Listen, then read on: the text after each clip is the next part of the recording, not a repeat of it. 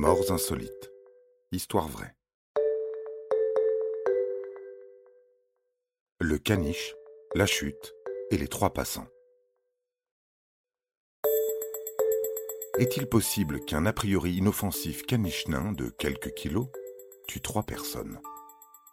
Quelle était la probabilité que Kachi, c'était son nom, un adorable petit chien très câlin et tout gentil, rentre dans l'histoire comme étant le seul caniche au monde avoir tué trois personnes en quelques minutes et par un enchaînement improbable de circonstances fortuites.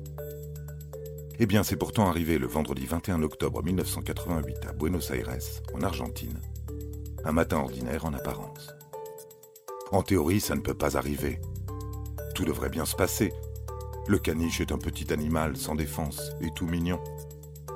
Mais bon, vous le savez, tout ne se passe pas toujours comme prévu. Ça paraît parfois tellement absurde, décalé. Tout a commencé lorsque Kachi est allé sur le balcon de sa maîtresse. On suppose après coup qu'il a entendu du bruit dans la rue, qu'il s'est penché entre les barreaux du balcon et qu'il est tombé du treizième étage. Sa chute allait causer, directement ou indirectement, la mort de trois voisins qui n'avaient rien à voir entre eux. Treize étages plus bas, dans la rue, Martha Espina, 75 ans, marchait à ce carrefour avec son sac de course.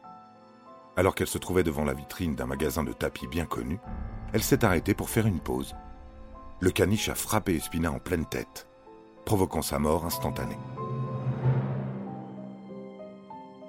Le même sort a frappé Kachi, qui n'a pas pu survivre à sa terrible chute.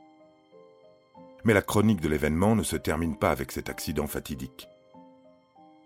Edith Sola, 46 ans, apparemment poussée par la curiosité de savoir ce qui s'était passé, ou peut-être par le désir d'apporter un peu d'aide, a traversé l'avenue à la hâte avec une telle précipitation qu'elle a été écrasée par le tout jeune conducteur de bus de la ligne 55 qui circulait devant l'immeuble au même moment. Elle a été la deuxième victime fatale de la chute de Kachi. Mais il y avait encore un mort à venir. La troisième victime de cet enchaînement fatal n'a pas été identifiée par les chroniques de l'époque.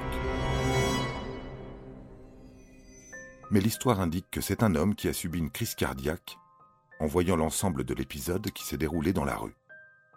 Il est mort dans une ambulance en se rendant à l'hôpital. Voilà, voilà. Vous savez tout sur la fin tragique de Kachi et de ses trois passants. Un conseil d'amis Lorsque vous passez devant un immeuble de grande hauteur, pensez à jeter un œil en l'air.